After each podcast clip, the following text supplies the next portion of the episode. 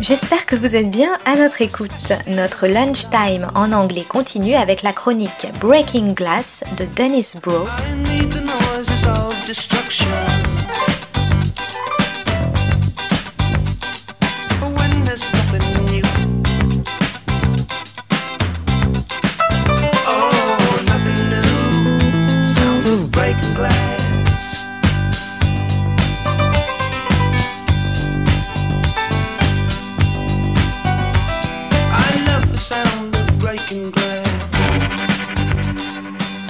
Reform by any other name would not smell sweet.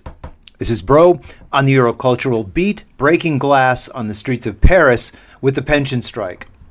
Reform is a word with a varied history. At the beginning of the last century, there were many battles among progressives over whether capitalism as a system could be reformed or whether it needed to be abolished sometime in the 80s with the rise of neoliberalism, with its idea that markets can fix and resolve all social problems and create unlimited abundance, reform began to take on another meaning. In corporate capital's unceasing attack on workers, reform became the code word for a series of changes that supposedly needed to be made in order to guarantee the survival of workers' benefits, which the neoliberal states were continually eroding the money from which was then ending up in the pockets of corporate board members. See Trump's recent attack on food stamps just in time for Christmas.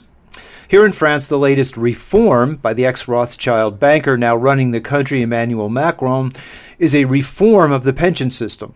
Not at the moment healthy and robust, but adequate to ensure at least a minimal guaranteed income for retiring workers.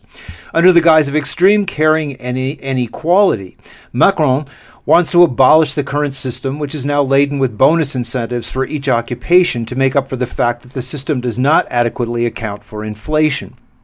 The pension system has taken a hit since 2008, and money is needed to support it. But his plan, which follows on the heels of his rewarding the rich with a huge tax giveaway and making it easier to fire workers, titled respectively Tax Reform and Labor Reform, would require workers to stay longer at jobs that are very demanding to earn the same pension as they have today, as well as reducing the special arrangements workers have made over the years.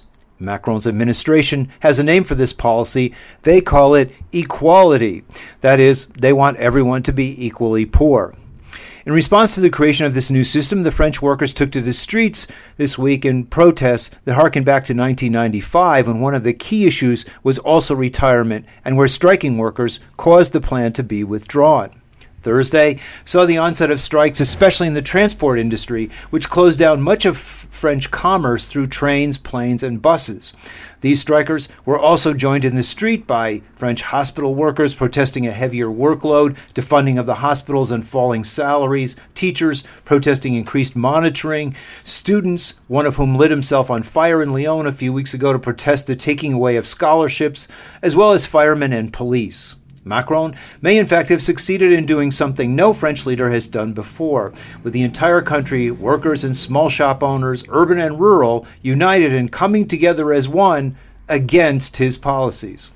The strikes, which reached a crescendo on Tuesday, the day before Macron's prime minister presented the actual pension reform, were led by the public unions, and for the first time featured the appearance uh, alongside the Gilets jaunes, uh, the movement of workers outside the globalized cities who have been staging weekly demonstrations since last November.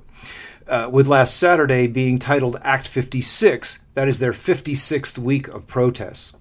Public opinion is overwhelmingly against this reform, with 70% of the French supporting the workers, whose numbers on the first day of the strike, if we average the official and trade union accounts, amounted to over 1 million people in the streets. The public supports these strikes because the public unions, only a small fraction of French employees, are battling for the pensions of all the French. Should the government now back down, the strikes may er, not back down. The strikes may go on through Christmas and are now being talked about as extending to New Year's. This would be a heavy blow to the luxury industry, a backbone of the French economy, and to retailers and restaurateurs in general. The second year in a row of a disruption of Christmas consumer spending and tourism. Black Friday was replaced this year by Red Thursday.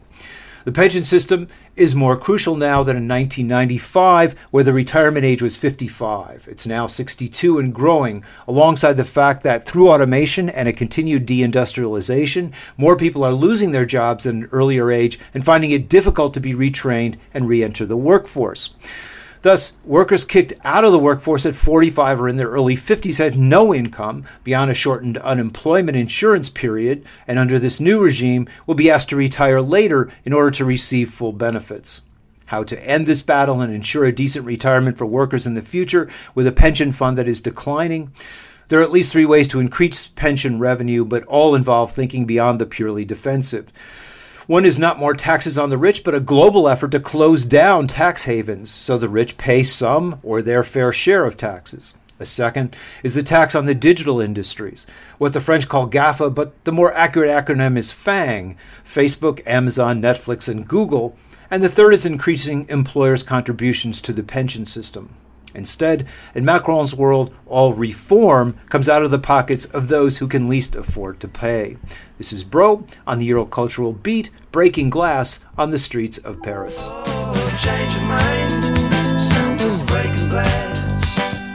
Dennis Broe is the author of Film Noir, American Workers and Post-War Hollywood, Class Crime and International Film Noir, and Maverick or How the West Was Lost.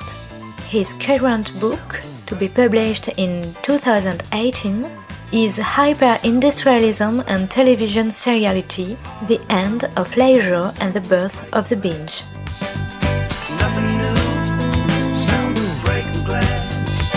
C'était Breaking Glass de Dennis Broe sur Art District. Très bonne suite de nos programmes, jazzistiques et artistiques, à notre écoute.